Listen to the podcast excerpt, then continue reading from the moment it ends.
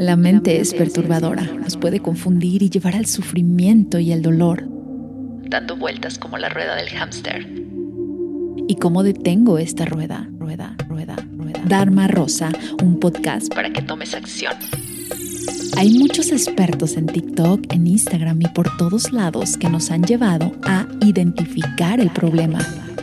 Pero es momento de salir de tu karma para construir tu Dharma el convencimiento firme y claro de que es tu Dharma lo que te permitirá traspasar el sufrimiento de la vida.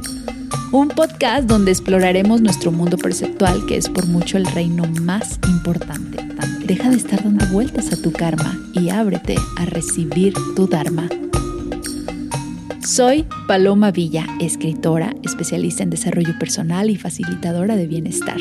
Bienvenidos a Dharma, Rosa. Rosa, Rosa, Rosa.